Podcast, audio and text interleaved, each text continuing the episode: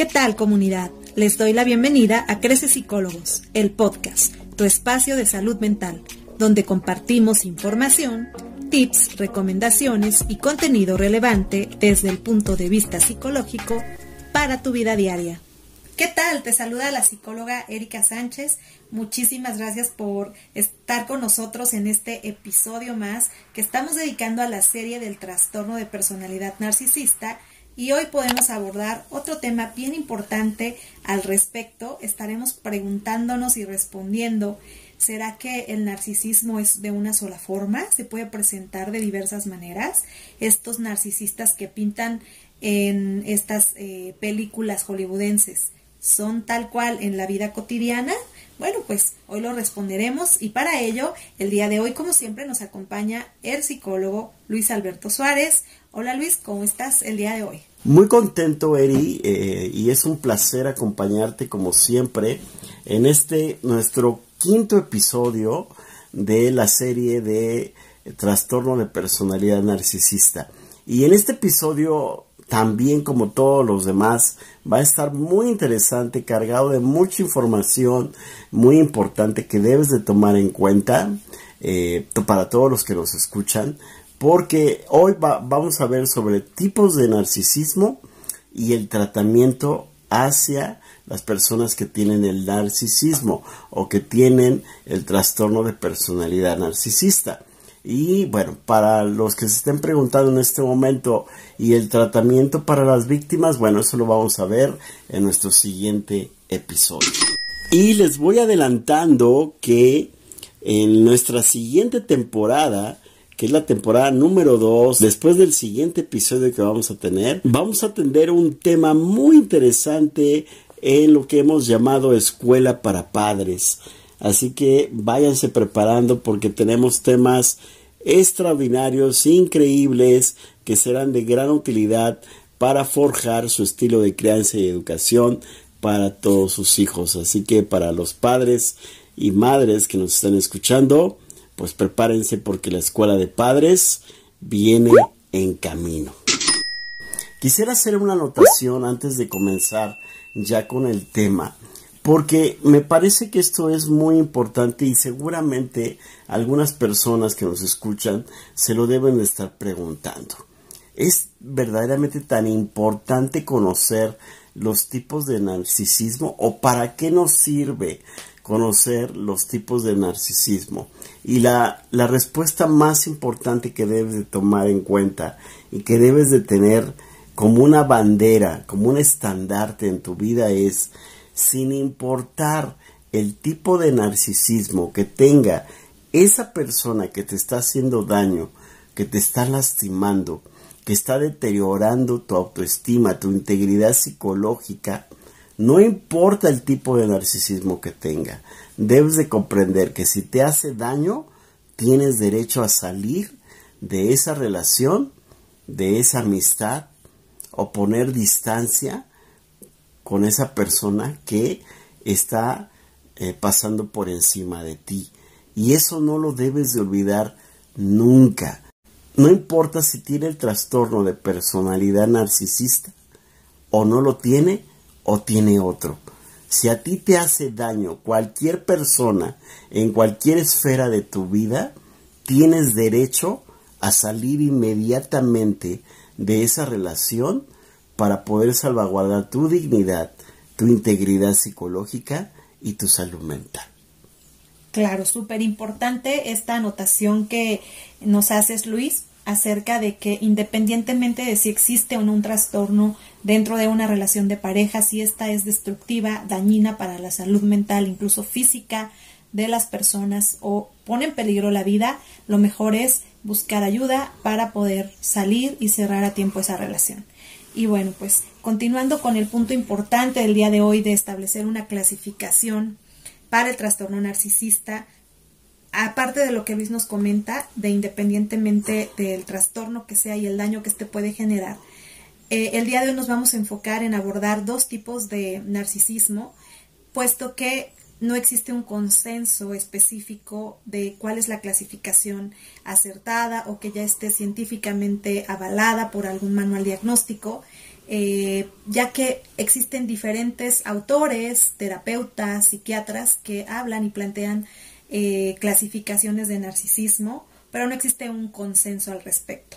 Eh, para fines prácticos, el día de hoy vamos a dividir al trastorno narcisista en dos, en dos tipos, en dos categorías. Unos de ellos serán eh, las personas con trastorno de personalidad narcisista encubierto y otro que va a ser el trastorno de personalidad narcisista abierto, que es el más conocido del más hablado, pero nos pondremos especial atención en descubrir que hay otro tipo de narcisismo, eh, que puede estar más oculto, pero que también es igual o más peligroso incluso.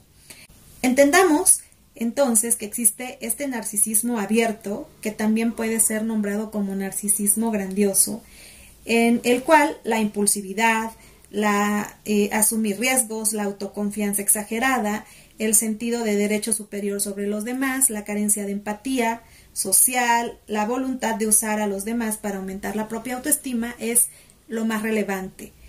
Pero también está el otro narcisista, eh, que es más eh, encubierto o vulnerable, que son aquellos que tienen una muy baja autoestima y eh, incluso pueden generar ansiedad por el apego y además son mucho más sensibles a las críticas que los narcisistas grandiosos. O sea, ya empezamos a detectar diferencias importantes respecto a que uno se muestra con total apertura a sentirse superior, lo demuestra, lo denota, lo dice, y otro que no lo dice tanto, sí lo va a buscar, pero en el fondo eh, experimenta una gran inseguridad. En uno de los estudios realizados por el psicólogo clínico Pascal Wallis de la Universidad de Nueva York, se encontró que los comportamientos narcisistas no siempre están motivados por lo mismo que la psicopatía. Durante mucho tiempo no se estaba muy claro acerca de si los narcisistas tienen estos comportamientos desagradables y que hacen que los demás incluso los respeten menos, pero aún así quieren eh, seguir estando por arriba de los demás. O sea, ellos mismos con sus comportamientos que buscan eh, atraer personas, pero a, a, la vez las están alejando. Entonces están cayendo en este círculo vicioso y de ahí entonces empiezan a decir, aquí hay algo que no cuadra. Y detectan que existe entonces este eh, narcisismo vulnerable que tiene una baja autoestima y que esta superioridad la usa para adaptarse o para intentar adaptarse y de este modo como encubrir lo que siente internamente. En otro estudio realizado por la eh, psicóloga Kowalczyk se encontró que las personas narcisistas inseguras que hacen frente a estas inseguridades eh, poniéndose por encima de los demás, a la larga lo que hace es que se gusten menos a sí mismos y esto agrava aún más sus inseguridades, provocando un círculo vicioso en el caso del trastorno vulnerable, del trastorno de personalidad narcisista vulnerable.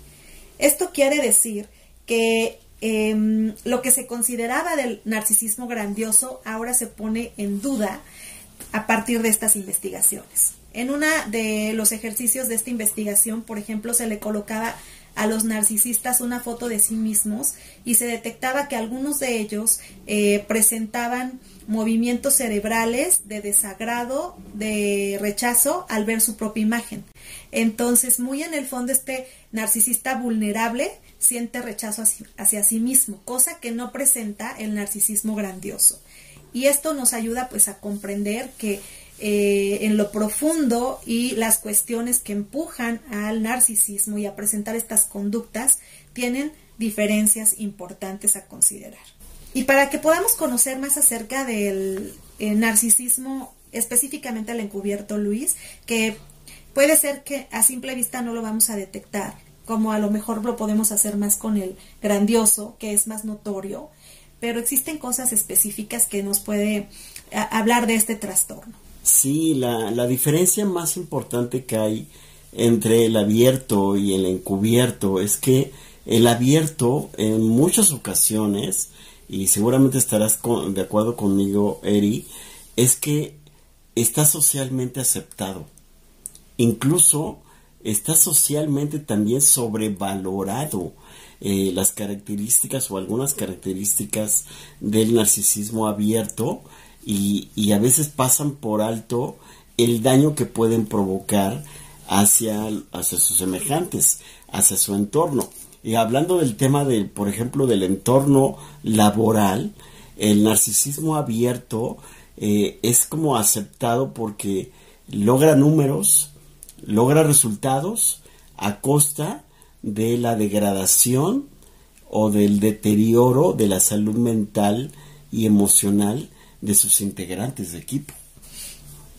Sí, pudiera darse esta eh, imagen de ser una persona altamente capaz, pero muchas de las veces, Luis, esta persona que se sabe vender muy bien puede estar utilizando al mismo equipo de trabajo para vanagloriarse a partir de lo que hace las otras personas, porque sabemos que esta persona narcisista tiene grandes habilidades para persuadir, para hacerse aliados y para hacerse enemigos también, eh, pero ciertamente va a ser como alguien mucho más notorio, aplaudido, visto, puesto en escena, este narcisista grandioso.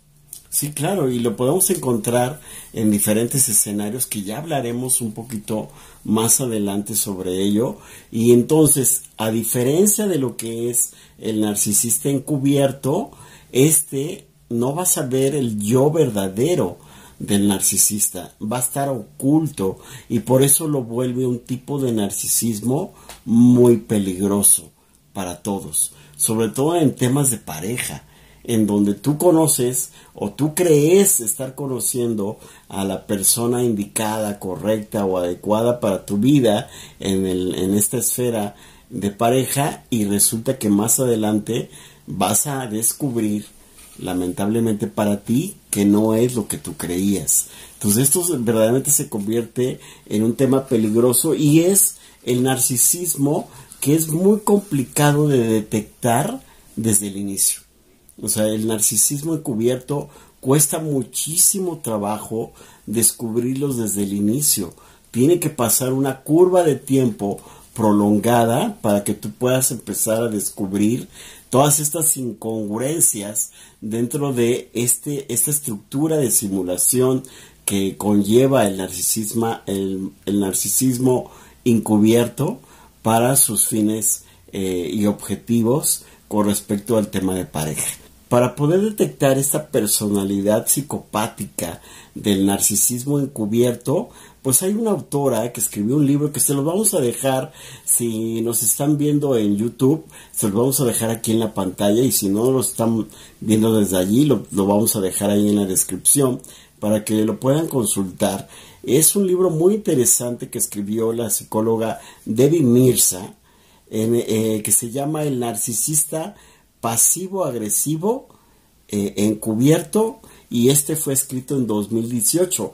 Realmente una actualización eh, que no tiene muchos años, en donde dentro de todo lo que escribe en el libro eh, desarrolla 21 características, según Debbie, que contienen o que permea a la personalidad psicopática del narcisismo encubierto. Se los voy a ir diciendo rápidamente para que ustedes lo puedan tomar en cuenta, para que los puedan eh, consultar adecuadamente y puedan, si tienen sospecha de que alguien tiene el, trastorno de personalidad narcisista, bueno, los puedan identificar correctamente.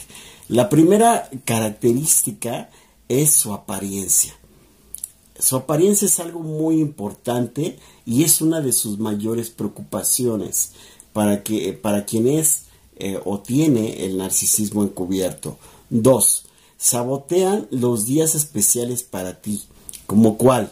Como el Día de la Madre, como tu cumpleaños o el cumpleaños de alguien especial, de tu familia de origen, como Navidad, Año Nuevo, o sea, cualquier festividad importante va a resultar que el que tiene el narcisismo encubierto, todas estas festividades que son eh, vitales, esenciales para ti, las vas a botear. 3. Olvidarán cosas cuando tú les pidas un favor o cuando tú los necesites. Ellos siempre van a poner excusas, pretextos, van a darle la vuelta, van a minimizar la importancia que tiene para ti. Y esto es un rasgo recurrente en el narcisismo encubierto. 4. Son muy buenos disculpándose y pidiendo perdón, pero en verdad no son sinceros. No te vayas a ir con, este, con, lo evidente. Recuerda que el narcisismo, una de sus cualidades o capacidades es que tienen una estructura de simulación muy amplia. Son capaces de crear una escena completamente alejada de su estructura interior y es muy probable que lo hagan con tanta seguridad que tú se los creas. Entonces este patrón lo van a estar repitiendo también constantemente. 5. Si les necesitas porque estás enfermo, no van a estar, o enferma, no van a estar ahí para ti. Volvemos a lo mismo. Van a buscar pretexto, van a poner sus necesidades por encima de las tuyas y nunca van a estar dispuestos o disponibles para poder atender de manera empática. Recuerda que la empatía es un rasgo psicológico eh, deteriorado o que carecen en su totalidad en su estructura psíquica y por lo cual tus necesidades o lo que tú estés pasando va a pasar desapercibido, no vas a sentir ese soporte, esa guía, ese compañerismo, esa camaradería que tú necesitas para eh, los momentos más eh, difíciles y conflictivos que tú puedas pasar. 6. En el sexo son muy egoístas. No van a comunicar nada, no buscan darte placer porque solo buscan el suyo. Y esto es algo muy importante y es un rasgo que tú debes de detectar de manera eh, muy observable pero de manera también como una bandera roja muy importante. ¿Por qué? Porque el placer que ellos buscan a través de ti es lo más importante y no están dispuestos o sujetos a ofrecerte también placer o momentos de felicidad. 7. Nunca o muy rara vez te alabarán por tus cosas buenas. Y esto no solamente es a ti, ¿eh? También es a todo tu entorno. Es decir, si tú vas con amigos, ellos jamás o muy rara vez, si no es que yo creo que es nulo o es nula la posibilidad, nunca van a sacar o poner en la mesa tus cualidades, tus talentos, tus logros, tus habilidades, las buenas cosas que haces o que das a la relación. Siempre ellos van a ponerse por encima de todas esas cosas. 8 te atribuyen la mayor parte de la responsabilidad del hogar. Es decir, si ya, si ya estás en una relación de matrimonio, tú siempre vas a tener mayores responsabilidades que el que tiene el trastorno de personalidad narcisista. Y no solo eso, te va a sobreexigir en todos los sentidos. Si ya estás en un matrimonio con hijos, por ejemplo, pues tú como papá o tú como mamá que no tienes el trastorno de personalidad narcisista, bueno, pues vas a tener que sobreesforzarte, vas a tener que eh, sacar fuerzas y energía de donde puedas para poder cumplir con todas esas responsabilidades que el que tiene el, trastorno de personalidad narcisista va a colocar sobre ti y las va a vigilar y las va a evaluar de manera constante. 9. Parecen muy tranquilos los que tienen el narcisismo encubierto, pero tienen mucha ira contenida, mucho enojo por dentro y cualquier cosita que vaya en contra de sus objetivos o sus metas va a explotar de una manera eh, que tú nunca los has visto hacerlo. Y recuerda que después te pedirán una disculpa de manera falsa o te pedirán perdón con esta estructura de simulación que muy bien manejan. 10. Eres tú quien pone todo el esfuerzo en la relación. Este también es un rasgo muy interesante que debes de observar. ¿Vale? Eh, siempre vas a ser tú quien diga qué lugares hay que ir, qué hay que hacer en el hogar, hay que hacer con la familia de origen, a dónde podemos hacer esto, a dónde podemos hacer el otro, Porque el que tiene el trastorno de personalidad narcisista, si no le interesa nada de eso, no va a participar. Te va a dejar toda la responsabilidad para todo aquello. 11.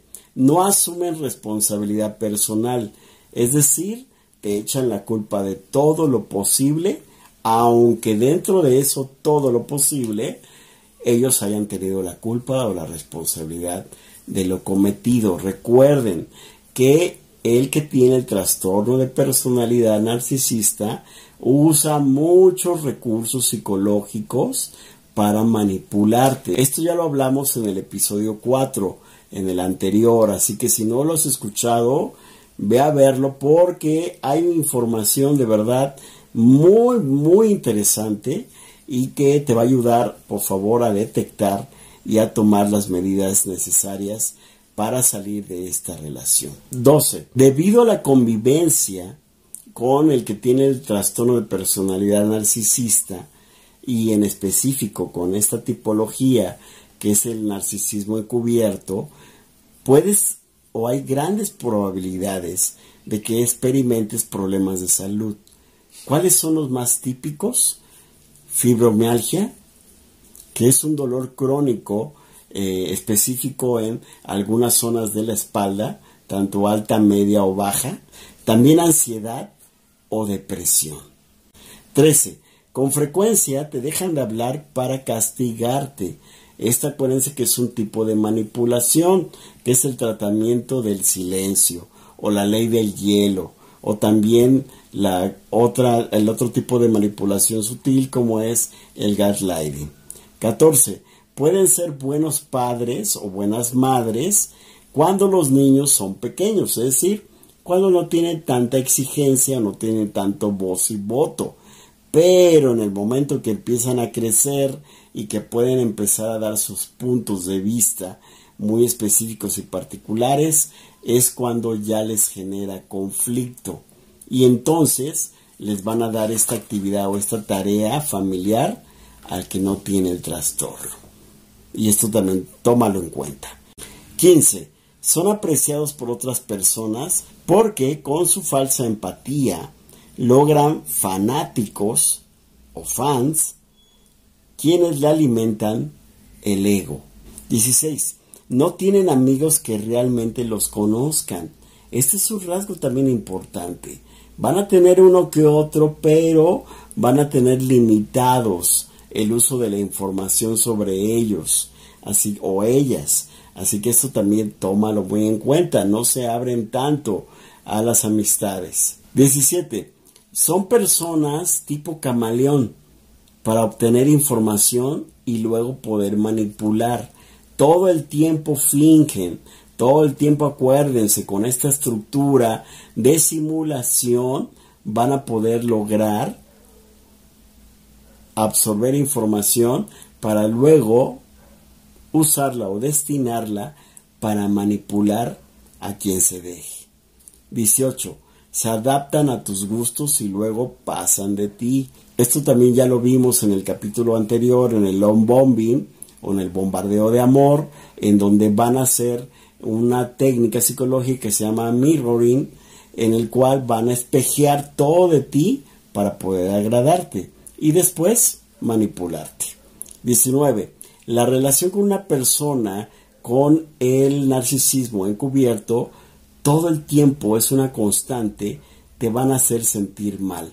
Desde su diálogo, las palabras que usan para dirigirse a ti, la manera en cómo se conducen, la manera en cómo te tratan, van a tener este elemento constante y recurrente de hacerte sentir mal. 20. Son lobos vestidos de ovejas. Al principio lucen tiernos, tiernas, delicados, delicadas, o muy atentos de tus necesidades, pero en el fondo son malvados, son maquiavélicos, son oscuros. Y esto lo vas a notar en otra etapa del ciclo del narcisismo, que es la devaluación. Esto también ya lo vimos en el capítulo anterior. 21. Siempre será prioritario las necesidades del que tiene el trastorno y nunca las tuyas. Esto tómalo muy en cuenta. Porque además de que es prioridad sus necesidades, lo ven como algo obvio, como algo que tiene que suceder y que tiene que estar por encima de todo, sí o sí. Porque si no, ¿qué crees que sucede? Hay conflicto. Gracias Luis por hablarnos de estas eh, características que tiene la persona narcisista eh, con tendencia a estar encubierta, a no ser manifestada abiertamente. Y bueno, podemos notar algunas cuestiones muy específicas de las que ya hemos platicado en los capítulos anteriores, que son las más utilizadas por el eh, narcisista encubierto. O sea, los dos narcisistas las usan, pero el narcisista encubierto usa con mayor eh, puntualidad estos 21 rasgos que acabamos de escuchar. Eh, y bueno, para hacer algunas distinciones, recordamos al narcisismo abierto, por otro lado, que busca sobre todo la admiración de los otros, le encanta ser el centro de atención eh, de una manera bastante llamativa, tal vez el encubierto no lo hace tan llamativo, pero también quiere la atención, quiere que todo gire a su alrededor, sobre todo en las relaciones eh, cercanas, íntimas. Tal vez no se nota tanto esta intención de llamar la atención como lo hace el abierto, pero sí también presenta esta em, constante a tener la atención de los otros. Eh, y el narcisista abierto tiende a, eh, a, tener también mucho la actitud de oportunismo, de aprovecharse de los demás para obtener lo mejor, para alcanzar sus objetivos. Y eh, son personas que a menudo entran en contacto con otros que le puedan ser útiles para sus propósitos. Y esto a lo mejor el narcisista encubierto no se distingue tanto porque él lo usa a través de otros medios más sutiles. Por otro lado, el sentido de importancia que está muy desarrollado en el narcisista abierto, hablamos que ellos van a mostrarse y a requerirse ver como personas importantes, envidiadas y únicas. O sea, esto para el narcisista eh, abierto que quiere nutrir su autoestima es bastante importante, mientras que para el encubierto lo que quiere de alguna manera es eh, tener el control de la otra persona, incluso para ejecutar un tipo de daño, que parece que hay una motivación ahí diferente del narcisista abierto y del narcisista encubierto. Parte de las características que distinguen al narcisista abierto tiene que ver con que le gusta llamar la atención a través del lujo, eh, en aquello que le haga sentir especial ante los ojos de los demás. O sea, este va a buscar más el brillo, la atención por el brillo, que el encubierto. El encubierto también busca la atención, pero lo hace a través de otros medios más pensados, más estructurados, mientras que tal vez en el caso del narcisista abierto es como más en el impulso de llamar la atención en el momento. La arrogancia que está presente en ambos casos, porque además es uno de los puntos de eh, diagnóstico, esta arrogancia, esta prepotencia, y se manifiesta diferente. En el caso de la arrogancia del narcisista abierto, eh, pues son aquellos que se dan el lujo de permitirse estar por encima de los demás y pueden en algún momento eh, incluso presentarse como exageradamente amables y esta última técnica la usan solo para poder atraer a las víctimas, pero después desaparece y el narcisista encubierto pues eh, también tiene un toque de ser encantador, pero desde el principio muestra mucha vulnerabilidad, muestra ser víctima para atraer a, a, quien le va a poder hacer daño.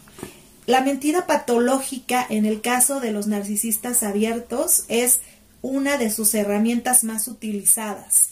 En el caso del narcisista encubierto, usa la mentira, pero sobre todo usa la manipulación sutil, antes que la mentira eh, grandiosa que utiliza este, el, abierto.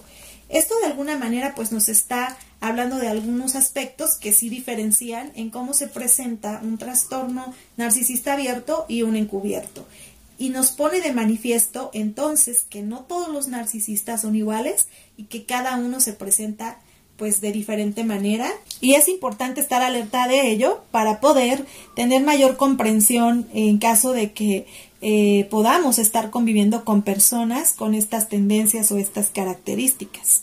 Ahora bien, también hay algunas otras variables a tomar en cuenta, ya que muchas de las ocasiones el trastorno de personalidad narcisista no se presenta eh, como único, como puro, sino que puede venir acompañado de otros trastornos y esto pudiera hacernos pensar que hay otra clasificación de narcisismo, pero más que otra clasificación estamos hablando de otras variables en donde encontramos a un narcisista que puede estar acompañado de un trastorno histriónico de la personalidad. Entonces hablaremos de un narcisista histriónico que tendrá además de las características narcisistas que hemos hablado, que puede ser encubierto, puede ser abierto y que además le vamos a sumar las características del trastorno histriónico. Por nombrar algunas características de este trastorno narcisista histriónico, podríamos encontrar lo siguiente. Obviamente va a ser un trastorno mucho más complejo,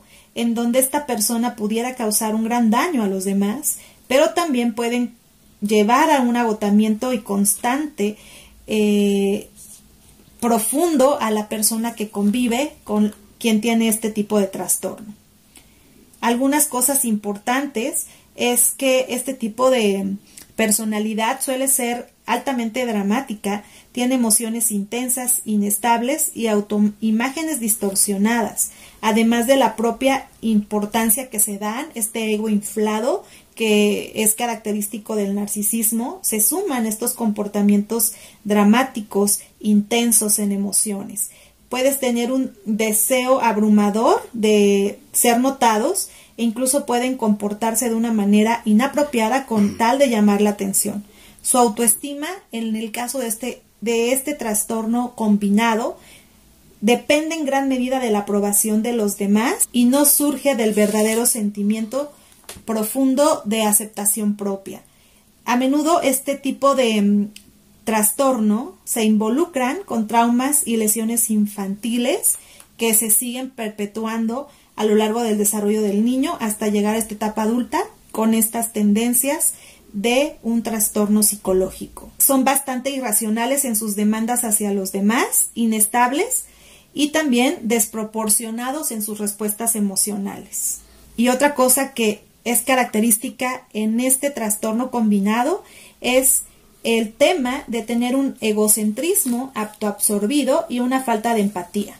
La aprobación y la autogratificación se vuelve sumamente prioritario para estas personas y a menudo suelen ignorar o tenerle poca consideración a las otras. Estos elementos, repito, eh, los volvemos a ver presentes en este trastorno combinado con el eh, trastorno de personalidad histriónico y el narcisista. Viola los límites y manipula a costa de lo que sea. Y también son personas poco realistas, poco confiables, ya que igualmente utilizan las mentiras con tal de obtener la atención y aprobación de los otros. Suelen correr riesgos irracionales que van a afectar el propio bienestar y el de los otros que lo acompañen dificultades para enfrentar situaciones que lo pongan en vulnerabilidad, ya que si hay una situación de estrés, esta persona va a sobre responder a, eh, a estas demandas del entorno, ya que no tiene una fuerza en su personalidad que le permita responder de una manera más adaptativa a las circunstancias. Entonces aquí vemos, Luis, cómo este tipo de trastorno narcisista se puede complejizar mucho cuando hablamos de que viene acompañado de otras características de un trastorno adicional como es el histriónico. Sí, ya lo habíamos dicho en el primer episodio, que si tú sospechas de que alguien tiene el, el trastorno y que estás conviviendo con esa persona, lo mejor que puedes hacer es pedir ayuda profesional para que te puedan ayudar a guiarte, a darte los recursos y toda la, guía profesional para poder atender esta situación. Por supuesto, hemos sido muy repetitivos con el punto de acudir a ayuda porque pues definitivamente será la opción más viable para aprender estrategias y saber qué hacer al respecto. Ahora, el trastorno narcisista también pudiera estar acompañado o pudiera estar presente en lo que muchas veces vamos a escuchar como psicópata narcisista. Lo vamos a encontrar ahí y a diferencia de lo que podemos creer o imaginar acerca de que las personas psicópatas son aquellas personas que van a caer en un acto delictivo, pues obviamente no todos los criminales son psicópatas, ni todos los psicópatas infringen la ley.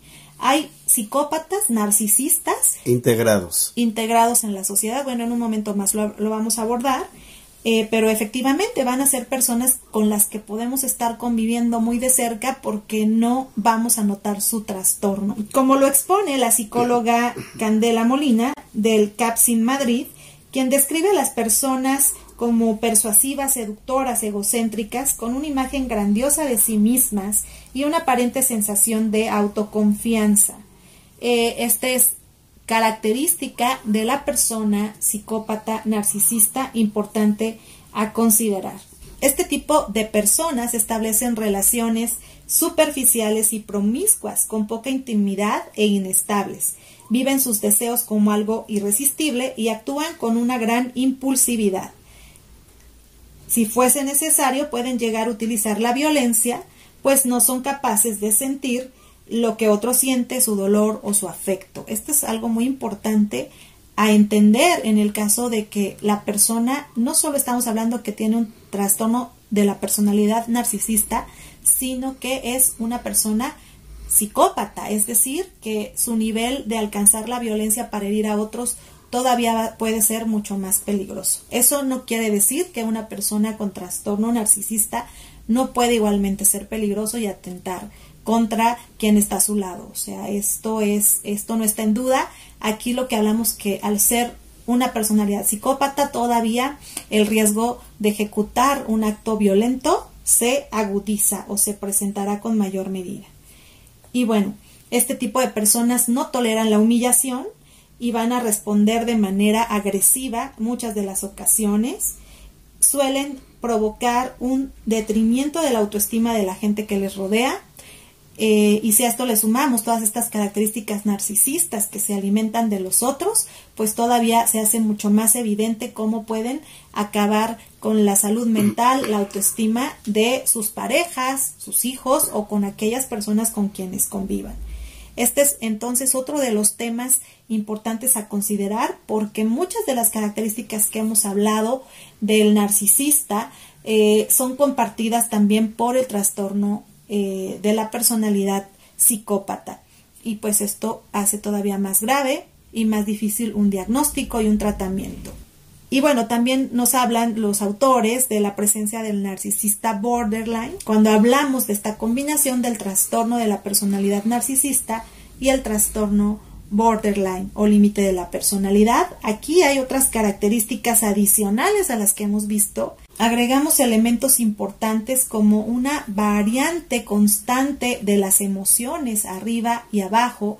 También en el caso de estas personas tienden a dramatizar, incluso a caer en depresiones o ansiedad y eh, a caer en actos de compulsividad como con la alimentación o el uso de sustancias peligrosas, puesto que las personas borderline tienen esta característica de vivir la vida límite y de ponerse en grandes riesgos. Entonces, imaginémonos una persona narcisista con todos los rasgos y sumemos estas otras características del trastorno borderline. Se vuelve algo también muy peligroso, tanto para quien lo vive como para quienes rodean a estas personas.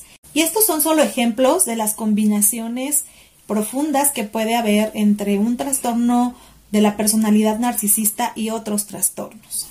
Y bueno, ahora te preguntarás en dónde puedes encontrar a estas personalidades psicopáticas, porque como decía Eri anteriormente, eh, nos han vendido la idea de que estas personalidades psicopáticas son como muy lejos de nuestra realidad, solamente verlas en el cine o en las series o en las películas, en las revistas, pareciera que están en un sector muy específico y no integrados en la sociedad y en las diferentes esferas en donde nos movemos.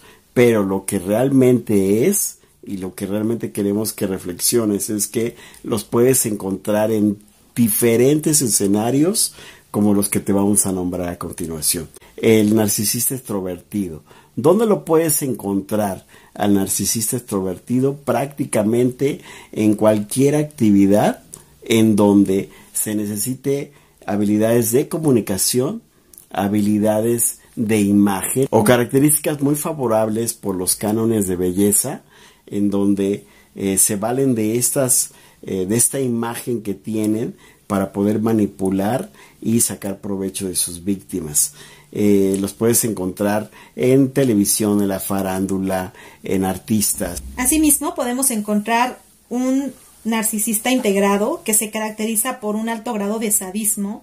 Pueden hacer daño sin importar para nada lo que va a sentir el otro, cosa que ya hemos visto es común en el trastorno narcisista, pero aquí la intención clara de esta persona es vaciar al otro, apoderarse del otro en su magnitud. Suelen ser personas eh, con una eh, gran extroversión, al igual que la anterior, pero aquí tienen una eh, intención clara de acabar con el otro. Incluso pueden ser eh, considerados como vampiros emocionales, ¿no? Es decir, comerse emocionalmente a otra persona los nutre, los llena y entonces buscarán estarlo haciendo.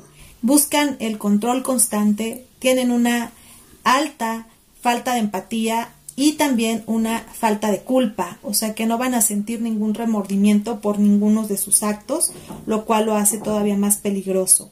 Son personas que no se suelen afectar por las críticas, son invulnerables ante las críticas, entonces les va a importar muy poco lo que los otros piensen de ellos y esto pues los arrastra a ejecutar todavía más actos maldosos eh, que provocan daño a los demás. La violencia que más utiliza este tipo de PN integrado es el gaslighting. Muy bien, ya después de ahí encontramos al PN altruista, en donde éste se va a vestir completamente de bondad, se va a vestir completamente de empatía falsa y sobre todo la estructura de simulación que maneja este tipo de, de narcisista altruista es verdaderamente versátil. Y lo único que buscan es el control de los bienes, el control de los dividendos, el control de las donaciones para su uso personal, para vestir bien, para eh, comer bien, para visitar lugares excéntricos eh, en donde ellos eh, pueden tener contactos variados y, y que cada vez puedan ir haciendo su red de apoyo hacia ellos y hacia sus necesidades mucho más amplia. También podríamos encontrar un narcisista mucho más introvertido, no aquel social que busca a toda costa llamar la atención, sino que también un narcisista se puede presentar con una falsa vulnerabilidad, haciéndose la víctima para poder atraer la atención de otras personas a quienes va a manipular, haciéndose la persona que sufre, la persona que la pasa mal, pero con toda la intención de obtener un beneficio.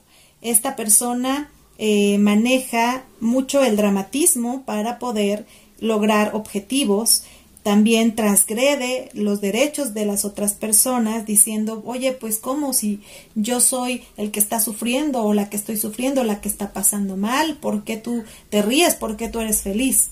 Yo, tú deberías estar igual que yo. Entonces constantemente hará sentir mal a las personas por, por sentirse bien y buscará eh, desestabilizarlas. Son personas que generalmente no tienen amigos porque no, eh, no buscan para nada eh, ese contacto de grandes amistades como lo hace el abierto o el extrovertido eh, u otros que están en las ONGs que quieren mucha gente, multitudes a su alrededor. Esta persona se manifiesta mucho más discreta a la hora de interactuar con las personas, suele ser realmente muy reservada y solo cuando tiene a una víctima a su lado pues es de quien va aprovecharse y abusar. Suele ser una persona que se presenta como alguien incomprendido, eh, que nadie está a su nivel, nadie está a su altura de entendimiento de la situación y por eso vamos a notar que se aísla mucho y solamente cuando requiere nutrirse de una víctima entonces la buscará para eh, sobrevivir en este estado emocional en el que se encuentra con constancia. Si es una persona introvertida, puede manifestarse eh, como, ya decíamos, una víctima, como alguien deprimido o deprimida, para que eh, encuentre a alguien que lo quiera proteger, que lo quiera salvar y pues tenderá también a utilizar muchas estrategias de manipulación para lograrlo.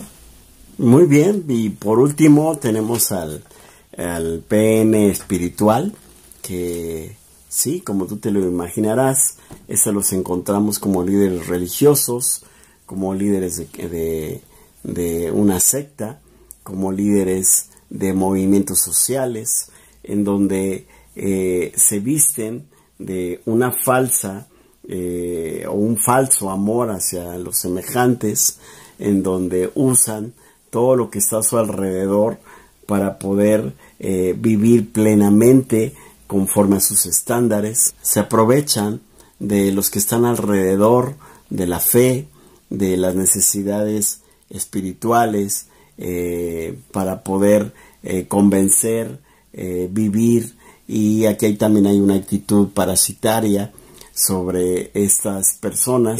tenemos que tener cuidado de la manipulación porque tienen estrategias y técnicas bastante sutiles de manipulación de, y si te dan un favor o te hacen un favor siempre lo van a cobrar al doble van a sacar provecho en todo sentido y siempre van a estar explotando todos los recursos de la comunidad dentro de donde se manejen para su propio beneficio y para mantener estándares muy altos con el sentido de grandiosidad que tienen y que merecen en esta estructura de comportamiento narcisista.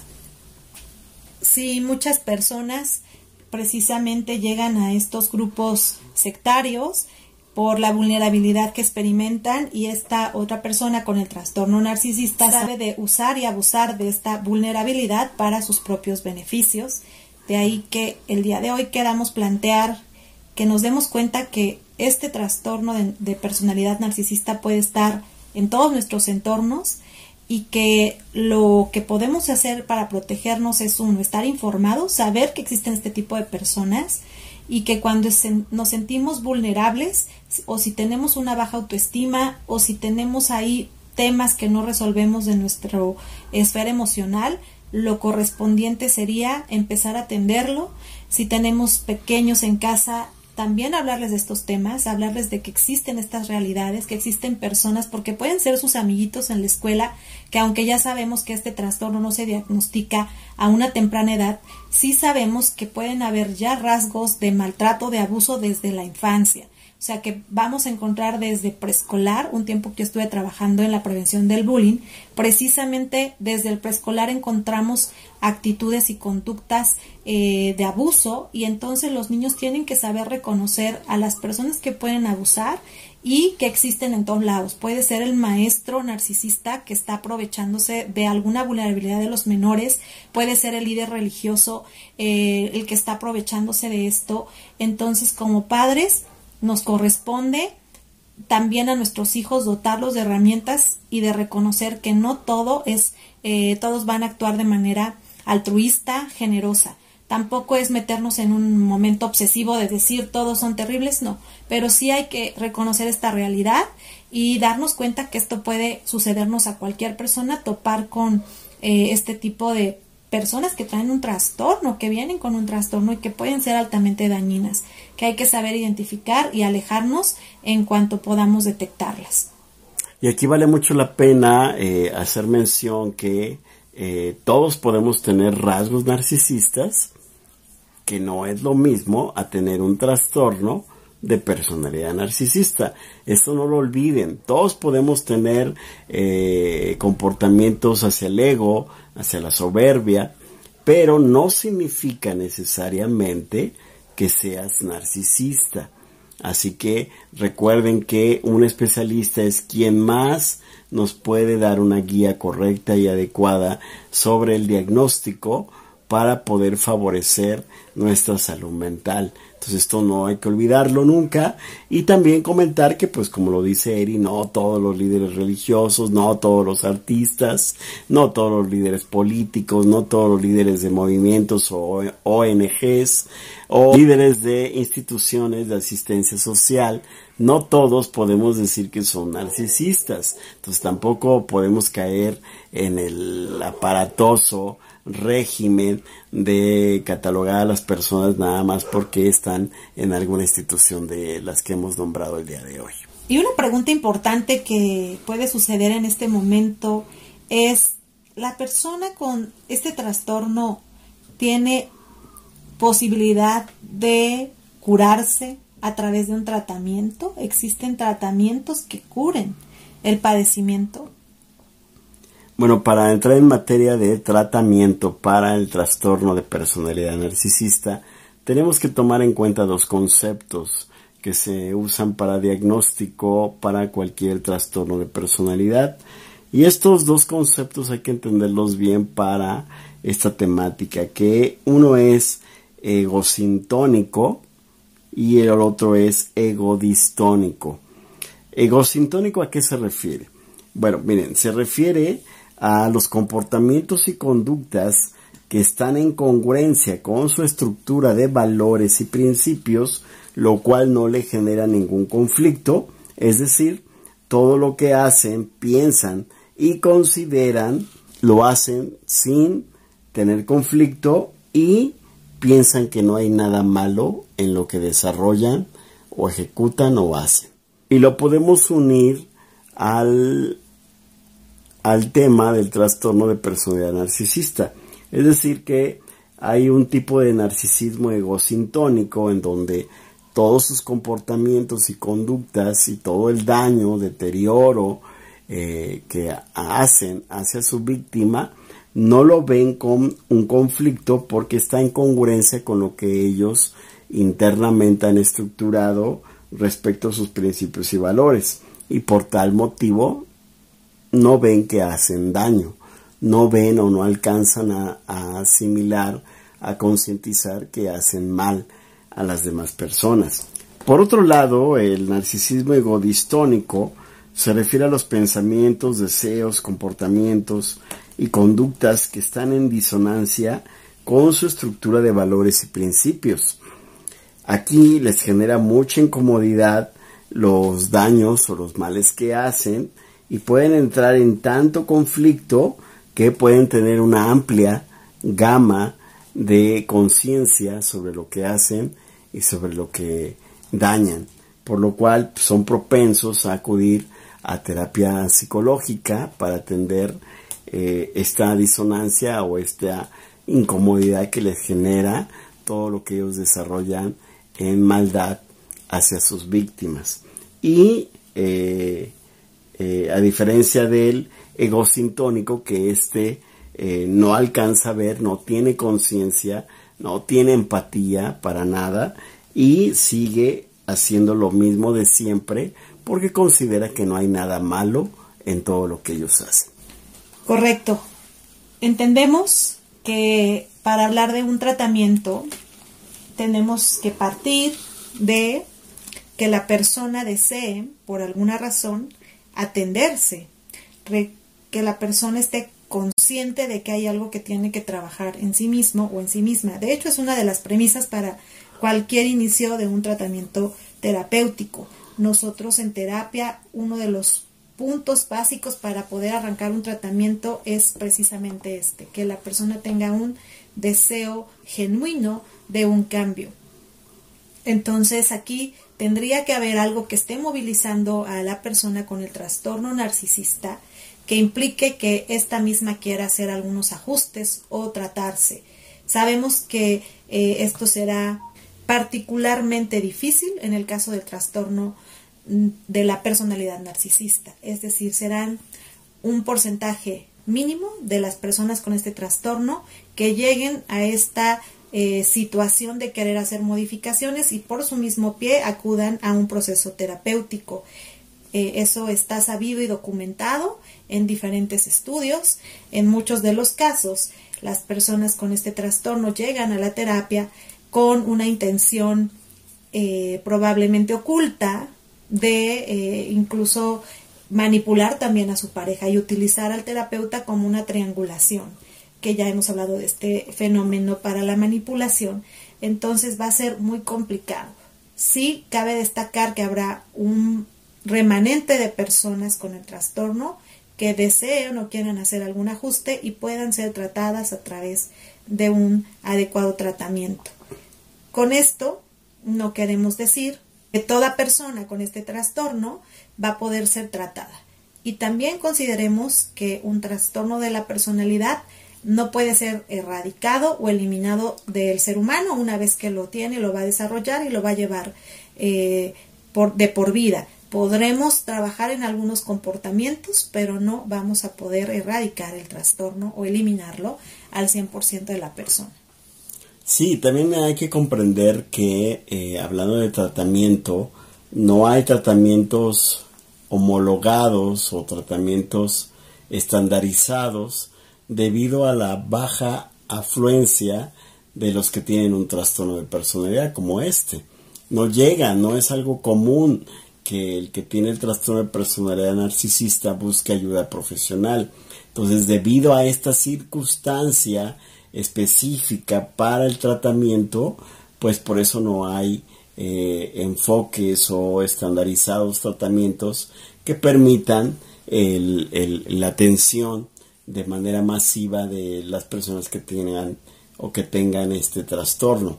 Así que eso es para por un lado. Por el otro, eh, hay algunos eh, especialistas, eh, psicólogos, psiquiatras, que se han especializado en la atención del trastorno de personalidad narcisista, en donde indican en sus observaciones y sus aportaciones clínicas o por el ejercicio de la atención de este trastorno que sí encuentran cambios observables eh, por medio de la terapia para la transformación o la modificación o la regulación de comportamientos, conductas, impulsos de eh, esta estructura de comportamiento narcisista. Pero en realidad eh, se sigue manejando la postura en que este trastorno no se puede quitar del, del sistema psíquico o de la estructura de comportamiento, una vez que aparece el trastorno. Exactamente, así es, por lo que el pronóstico de un tratamiento para este tipo de personalidad es bastante reservado. Y a esto le sumamos que tampoco existe una capacitación muy profundizada en, la, en los terapeutas para poder brindar tanto el diagnóstico como el tratamiento en este tipo de casos. O sea, no existe un instituto que precisamente te prepare y te capacite, eh, o bueno, no, no, existen tantos institutos, quiero decir, que estén enfocados en formarte para poder darle atención especializada a este tipo de trastorno. Y por lo complejo que es el mismo, pues sí requiere un entrenamiento bastante especializado para poder tomar un caso y llevarlo pues a un desarrollo lo más sano y con eh, con objetivos alcanzables y eh, con resultados favorables. Sí, aquí también cabe mucho destacar o puntualizar que para quien nos escucha y esté sospechando que está con una pareja que tiene el trastorno de personalidad narcisista, vaya a creer que entonces llevando a su pareja al terapeuta, ¿verdad? ya con esto se va a eliminar el problema o la problemática. Recuerden que el trastorno de personalidad narcisista una vez que aparece persiste con el tiempo y eso no lo podemos dejar de, puntualizar o de poner en la mesa.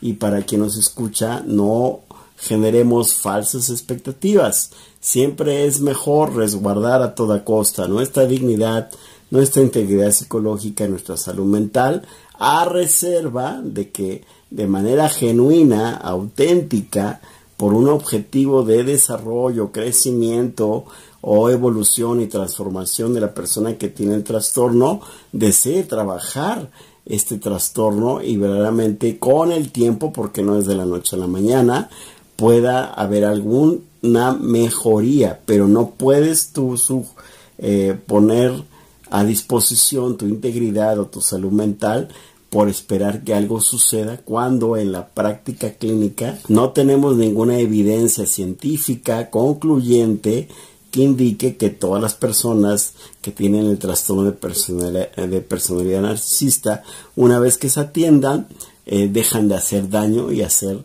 el deterioro y todo lo que hemos hablado ya en los capítulos anteriores. Qué importante esto que nos comentas, Luis, porque imaginemos a una persona que en este momento se encuentra con eh, una pareja con este trastorno y escucha que hay posibilidad de que la persona se trate, se atienda y mejore y se queda anclado esa idea.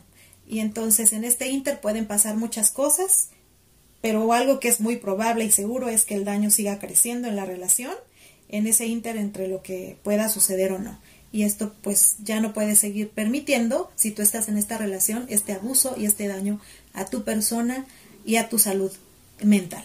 Bueno, Eri, pues tenemos que cerrar ya este episodio porque todavía nos falta un episodio más donde hablaremos sobre eh, si tú estás eh, sufriendo eh, los estragos con alguien que tiene el trastorno de personalidad narcisista, esta información, créeme, te va a ser de mucha utilidad. No solo en el tema de qué hacer para salir de una relación narcisista, recuerda que este es el objetivo y este ejercicio de divulgación eh, cumpla su propósito, pues la intención es reflexionar, analizar toda esta información que hemos dicho, que hemos compartido contigo, para que al final puedas tomar los recursos necesarios y poder hacer efectivo que salgas de una relación abusiva como es el trastorno de personalidad narcisista. Así que sin más por el momento, los invitamos a seguirnos en las diferentes redes sociales. Si nos estás escuchando por Spotify, pues por favor, te invitamos a suscribirte a nuestro canal de YouTube. Ahí vas a encontrar mucho más contenido exclusivo en nuestro canal. Y si estás en YouTube, pues por favor, no dudes en suscribirte, en darle me gusta a este video, a este podcast y compartirlo por favor a alguien que lo necesite porque de esa manera llegamos a más personas. Ha sido un gusto compartir con ustedes el día de hoy. Los esperamos en un siguiente episodio. Hasta la próxima. Hasta luego. Chao.